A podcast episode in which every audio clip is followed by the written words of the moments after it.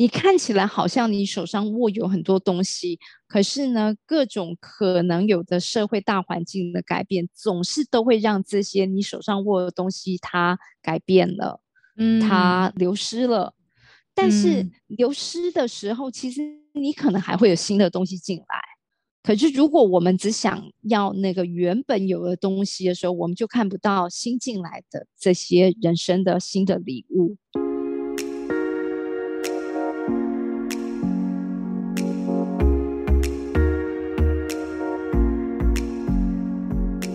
欢迎来到萨塔学院院长聊心事，我是 Cecily，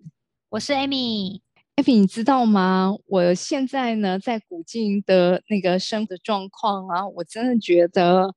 虽然说我只有来一个礼拜了哈，可是呢，其实我觉得远离家乡这件事情呢，我并没有太多的不安全感，我反而呢，其实是一直身处在。不断的呢，去经历一些新鲜的事物的那种新鲜感、开心的状态里头。对啊，我我看老师分享的一些照片，或是生活的一些小影片，我都觉得哇，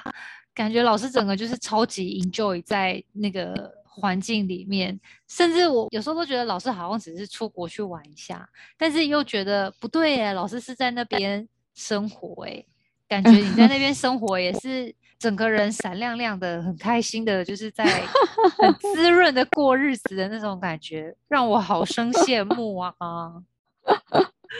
可 是你知道吗？在这些当下呢，我可以告诉你们，其实我在这边生活的一些优点啊、优势。可是呢，在我描述这里生活的这些优点之前呢，你都不知道，当大家听到说我要来马来西亚。而且是来到呢相对比较落后的东马，在这里生活的时候呢，很多的朋友呢其实可能是好意，但是呢每个人都对我的这个决定呢其实有很多的担忧，他们呢有非常多的疑问来询问我，为什么？我看老师在那边没有什么好需要担忧的吧？看那些照片都觉得很棒啊！为什么会有什么问题？他们在想什么？大家担心的事情就是会听说哦，在马来西亚会不会排华？哦，我觉得这个是所有一旦是要出国生活，好像台湾人都会特别问。其实我觉得啦，排华这个问题呢，只是有点对于这个国家的理解不够啊。因为实际上呢，华人本来也就是呢整个马来西亚的主要的种族的其中一个很大的民族。嗯，真的。所以他本来就是国民了，怎么会有排华的问题呢？这我还真的不知道哎，嗯，是他只是呢，在政策上面呢，其实有一些对于马来人有比较多的保护，可是并不代表呢，他刻意的排华，而是除了马来人之外的其他种族的人呢，可能就没有受到马来人这么多的保护而已。嗯。了解，对，所以这是第一个问题。嗯，然后第二个呢，常见的问题就是问我语言的问题，会不会语言不通啦？那更没有问题了，因为其实第一个问题已经都知道呢，华人是这里的一个非常大的民族，所以其实华文当然在这里都是通的啦。嗯，在这里，因为它有三大种族。就是在这边呢共存，所以会有马来人，当然他们主要讲马来文，也会有华人讲中文，也会有印度人，他们讲印度文。但是基本上，如果我们不会马来跟印度文，我们就讲英文。嗯，对，所以其实通的，对对对对，而且还呢挺有乐趣的。很多国家的，就是呢，对对对，就例如说，呃，你会看到呢，他们很多餐厅的招牌，它上面呢就是用英文的拼音写出来，其实呢是叫做 “copitia”，啊，其实就是我们的台语的 “gabitia”。哦，好有趣哦！是是是，对，很有趣，很有趣。就你会发现，哎，他那个拼音的，你整个念出来，其实原来是台语。当然呢，台语因为其实本来它真正其实是福建话，是是是。对，然后所以因为呢，当年有非常多的马来西亚的华人，其实是从福建、广东这边移过来的，所以他就会带着呢原本的福建话的拼音，所以在这里其实不只是讲中文会通，连台语也也能通，可以的。嗯，哦，对对对对对，所以语言根本不是个问题哦。最后一个呢，最常见大家就是担心治安的问题啊。对，会啊，出国工作或者是出去玩，通常大家也都会是担忧这件事情。嗯，可是呢，其实有时候哦我对治安的这个问题呢，我有一个很奇特的 见解哦。嗯，这个奇特的见解是呢，我觉得在整个社会的生活里面，它需要有呢一定程度的危险。嗯。怎么说？也就是说，呃，我会有这样的想法。其实呢，它是从占星学的理论而来的。嗯，因为我们占星学里面呢，其实有一些不好的宫位，它代表我们人生里面的不好的生活的领域。嗯，因为呢，在整张星盘里面，其实呢，我们的第十二宫，它可以呢，同时是跟犯罪有关的一个宫位。但是呢，我们也可以去形容这个宫位，它很像我们人生里头会有个垃圾桶。嗯，就像家里面我们呢，不管它再怎么富丽堂皇的一个豪宅，你其实你就是要有一个厕所，你要有呢一个你的所有的这些排泄物，我们看不到它，但是它是存在的，它必须要有个管道。能够把这个排泄物呢排泄出去，嗯，我们也需要垃圾桶去把呢所有这些我们不喜欢的东西，我们觉得脏乱的东西呢收集起来去处理它。当我们回到整个社会里面呢，其实我们的社会呢现在虽然看起来是一个呢犯罪率非常低。的一个环境，可是我刚刚讲的，以占星学的整个人生的一个全貌来讲的话，它是必须要有一块，那一块呢，它可能是我们不喜欢的垃圾，它可能是我们生活里面其实呢会跟我们一起共存的一种生活的风险，像这种犯罪的风险，它在我们的世界里面呢是必要存在。我们即使不喜欢，但是我们还是呢知道它跟我们是共存的，嗯。所以当我们走在路上的时候，我得要随时的可能去留意有没有可能有小偷会想要去偷我的钱包，或者是有没有人可能尾随在我后面鬼鬼祟祟的，他可能会打劫我，嗯。那我的生活的处境的态度呢？我可能就会有一些行为上面，我需要去做调整。嗯，例如我不会呢，在一个人去咖啡厅的时候呢，我就大辣辣的把我的包包摆在我的座位上面，我就去上厕所。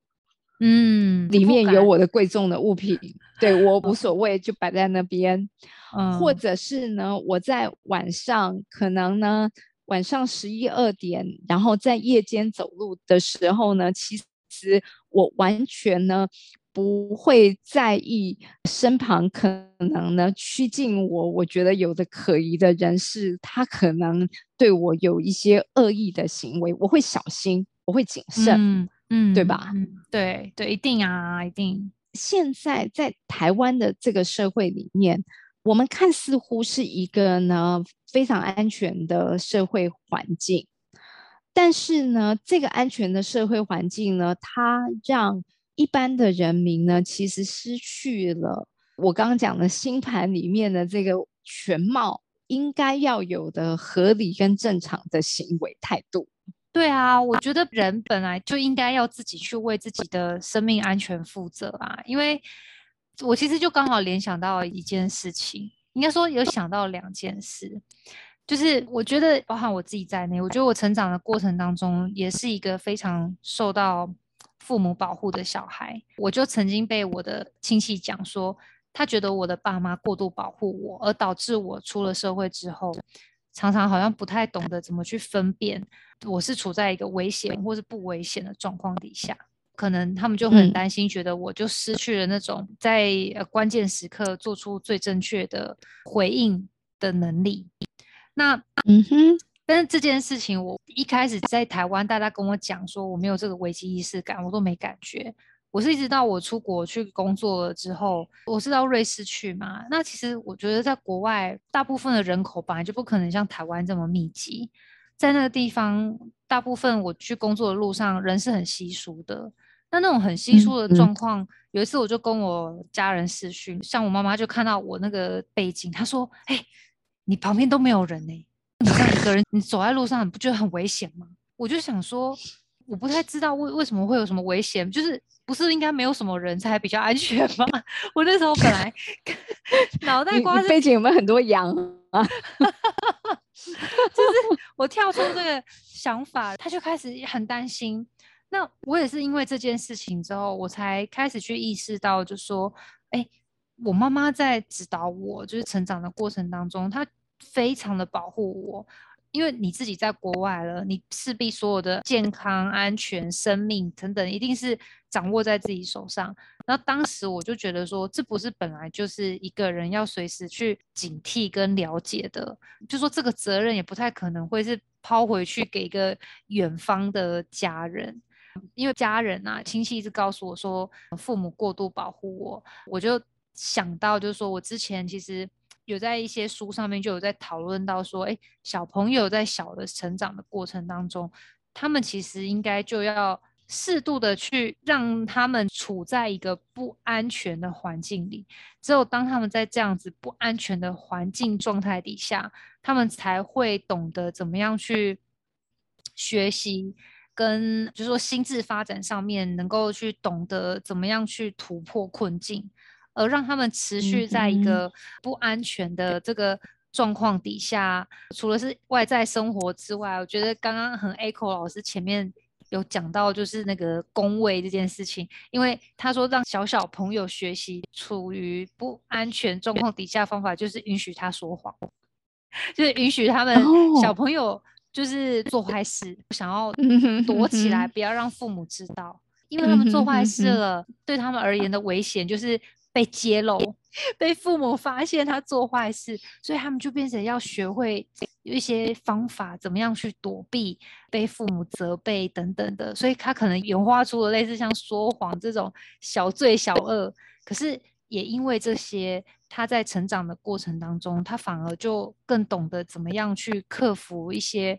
困难。虽然说这个连接讲起来，如果以道德是非去讲的话，好像觉得不太对。可是我觉得这其实是蛮合理的，就是对于人类成本来就是啊。因为其实我觉得这是一种平衡之道，就是呢，我们其实得要在这个社会里面要发展出适应社会的能力。这个适应社会的能力，你不可能完全都是基于人性本善的这样子的态度，永远都是做着光明、善良、正确的事情。其实你必须要有一些必要之恶，为了要达到你其实可能呢更高的、更光明的目标，你要有的一些手段。嗯，其实你刚刚讲这个事情呢，刚好也跟我今天，其实我看到纽时他有一篇文章就提到了有一本书，它是由一个史丹佛的教授跟一个普林斯顿的教授他们两个合著的一本新书。他在讨论呢，就是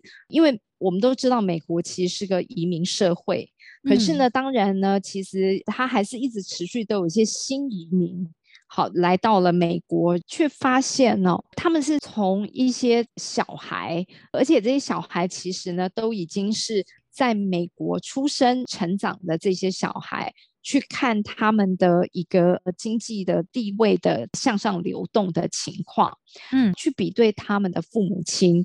那如果呢，他们的父母亲其实呢，都是一样身处在贫困。的经济环境里面。可是呢，一个父母呢是移民过来的父母，另外一个呢可能是美国的本土的父母。当然，它并不是只有单一的个案了，而是很多的个案去做比对。也就是说，同样都是身处在经济贫困的家庭，可是呢，如果那个子女他来自的是移民家庭的子女，跟呢来自美国本土家庭的子女，他们两者的经济的向上流动的幅度差距非常的大。你猜谁的经济的，就是向上流动的速度会比较快？啊，移民吧，因为他会看到父母好像一直处在不安全感的状态底下，会比较多的小朋友，是的，对不对？没错。没错，他们的研究的一个结论就是这个样子，就是说，这些呢，他们的下一代的子女啊，其实呢，如果他是移民的子女的时候，因为他是生长在一个完全不一样的语言文化，他要去面对的困难、适应这个社会的各种的阻碍，其实越大。那当他越大的时候呢，其实他去克服。这些挑战的能力激发出来的潜能其实是越大的，嗯嗯嗯。然后他们呢所展现出来的经济的成长、地位的流动、向上的流动的情况其实是巨大。可是呢，相对起那些原本就是美国本土的父母亲，一样是身处在贫困的环境，可是他们的子女却会承袭着本来的贫困的生活。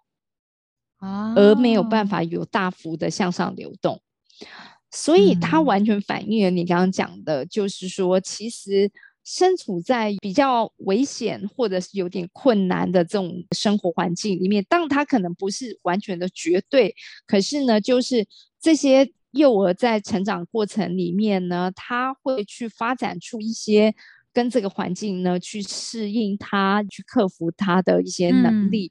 所以这刚好也跟我其实之前呢有待在一个企业里面，那个企业他们卖的产品是。提升免疫力的一种呢，蛋白质的健康食品。这个蛋白质呢，它其实都是从一些牛脂它们的分泌出来的乳汁里头去提炼出来的。可是他们呢，刻意的让这些牛啊，都是生活在非常肮脏跟恶劣的环境里头。嗯，这种生活的环境里面的牛脂所分泌出来的那个乳汁啊，是会产生更多复杂的这些呢免疫的细胞，能够供给呢更有效的一个免疫力的一个保护。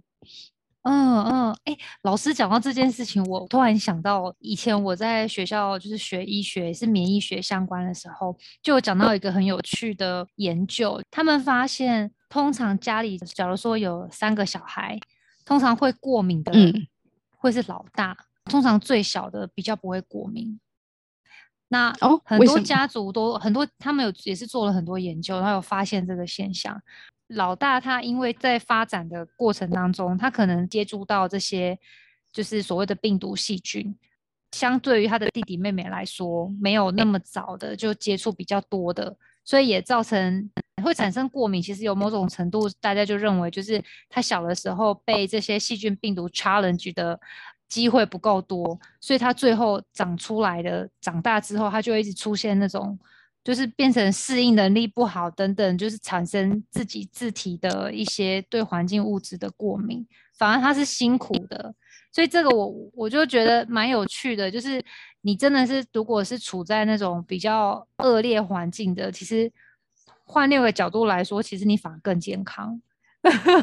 嗯，是的。所以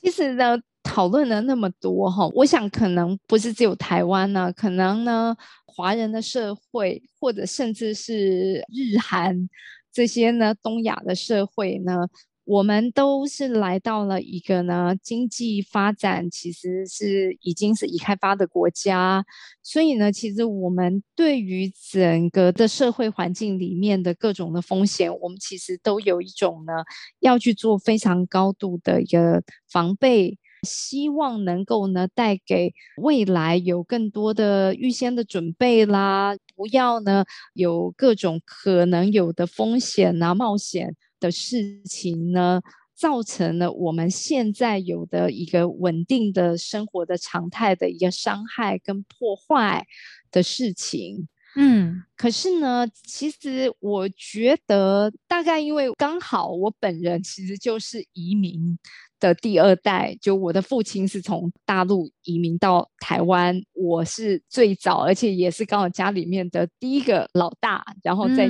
在台湾呢出生长大，所以我天性里头呢，其实还带着那种呢。移民的家庭很习于去呢，经历了各种的挑战、风险、危险，甚至这些东西，其实在我的生活里面其实是一个常态。那我以我的眼光来看，整个现在的台湾的社会呢，其实我们不仅仅呢是处在一个安稳的社会环境里面而已，而是我们紧紧抓住。这个安全感不放，嗯，我们希望我们永远都要待在这样子的一个安全感里面，我们不要去冒着可能有的风险。就像我一开始讲的，可能我们会害怕，如果走出去外面，我们会有治安的风险。甚至我还听过有人跟我说。他其实有个很好能够到北京去工作的机会，那是一个呢可以向上提升的机会。可是因为他觉得北京的雾霾很严重，他就放弃了这个机会。因为雾霾啊，可是雾霾会天天有吗？我这个我不知道哎。嗯，是，就说当你其实呢紧紧抓住安全感的时候，你可以有各式各样的理由。嗯。各式各样的原因，因为这些原因，其实呢，而让我们呢不愿意放下我们现在有的安全的这个生活的环境，离开或者是改变，去接受，去迎接各种的可能的新的挑战，嗯，新的冒险，嗯，对，对啊，所以生活在安稳的环境这件事情本身没有错，嗯，可是呢。害怕离开安稳的环境，只想紧紧的抓住这个安全感，而离不开这种心态，我觉得是一个很危险的心态。嗯，对，因为就是过度安逸，可是这世界就一直其实是一直在变动的。如果你没有办法让自己维持在一个可以跟着世界脉动运转，然后也调整自己的情形底下，其实。你就好像只能等着被淘汰哎，听起来有点恐怖。我甚至觉得，其实呢，如果自己一直紧紧的想要抓住安全感，其实这是一个最大的危险。嗯嗯，只有呢，我们会去接受，我们知道这个世界大环境其实目前呢已经有了巨幅的改变。不管是我们已经经历到的疫情，因为后疫情的时代所带来的各种挑战，例如我们的整个工作的形态的挑战，嗯，然后我们的物价的通膨的挑战，然后甚至呢，现在甚至有战争，有俄乌的战争，这些事情其实呢，它都不再是我们过去所生活的一种安稳的环境了。它有各式各样的可能的变动。如果我们愿意把这些风险视为常态，例如说治安问题，那就是合理的，它本来就应该存在的一个样貌。各种的可能的冒险呢，其实它带来的这些危机带来的风险，我们都能够去评估。认为哦，OK，这个其实我承受得了，甚至我愿意去训练我自己，去接受各种可能有的风险跟挑战，那么我们才能够呢，去勇于的去接受，甚至是主动的去迎接各种的改变。那相反的，如果我们只是想要紧紧的抓住这个安全感，我们呢不想去面对各种。可能有的变化的时候，我们实际上是等于把我们自己对自己人生的自主权自由度放手给别人，由这个大环境来决定我的人生。嗯，对，真的，我觉得它风险性更大。对，听起来有点可怕，感觉好像对你原本觉得你可能好像掌握什么，可是其实这样听下来，我会觉得好像你这样反而更握不住。哎，是啊。对，就是呢，你看起来好像你手上握有很多东西，可是呢，各种可能有的社会大环境的改变，总是都会让这些你手上握的东西它改变了，嗯，它流失了。但是流失的时候，其实你可能还会有新的东西进来。可是如果我们只想要那个原本有的东西的时候，我们就看不到新进来的这些人生的新的礼物。嗯，因为面对新的改变，所以我们会有获得，所以这是我会希望呢，能够在今天的这个主题里面呢，用我自己自身的这种呢，迎接一个新生活的这些经验呢，可以给大家呃这一点的分享。嗯嗯嗯嗯，觉得这集让我觉得很有收获诶，就是。反而给了我一些力量，就是告诉自己说，当你今天遇到困难的时候，不要轻易的就想要钻进你的舒适圈里，反而应该是要想办法去突破这个困境。因为真的就是像今天老师讲的，除了移民或者是换地方生活之外，这种随时让自己处在有一种微小危机感的环境里面，其实。对未来的人生，其实才是更有注意的。是的，好，那我们今天就聊到这边喽。好，谢谢老师。OK，好，下次聊，下次聊，拜拜，拜拜，拜拜。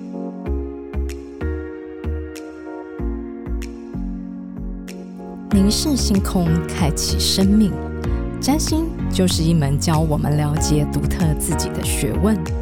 星空凝视占星学院提供多位资深占星老师的资商服务，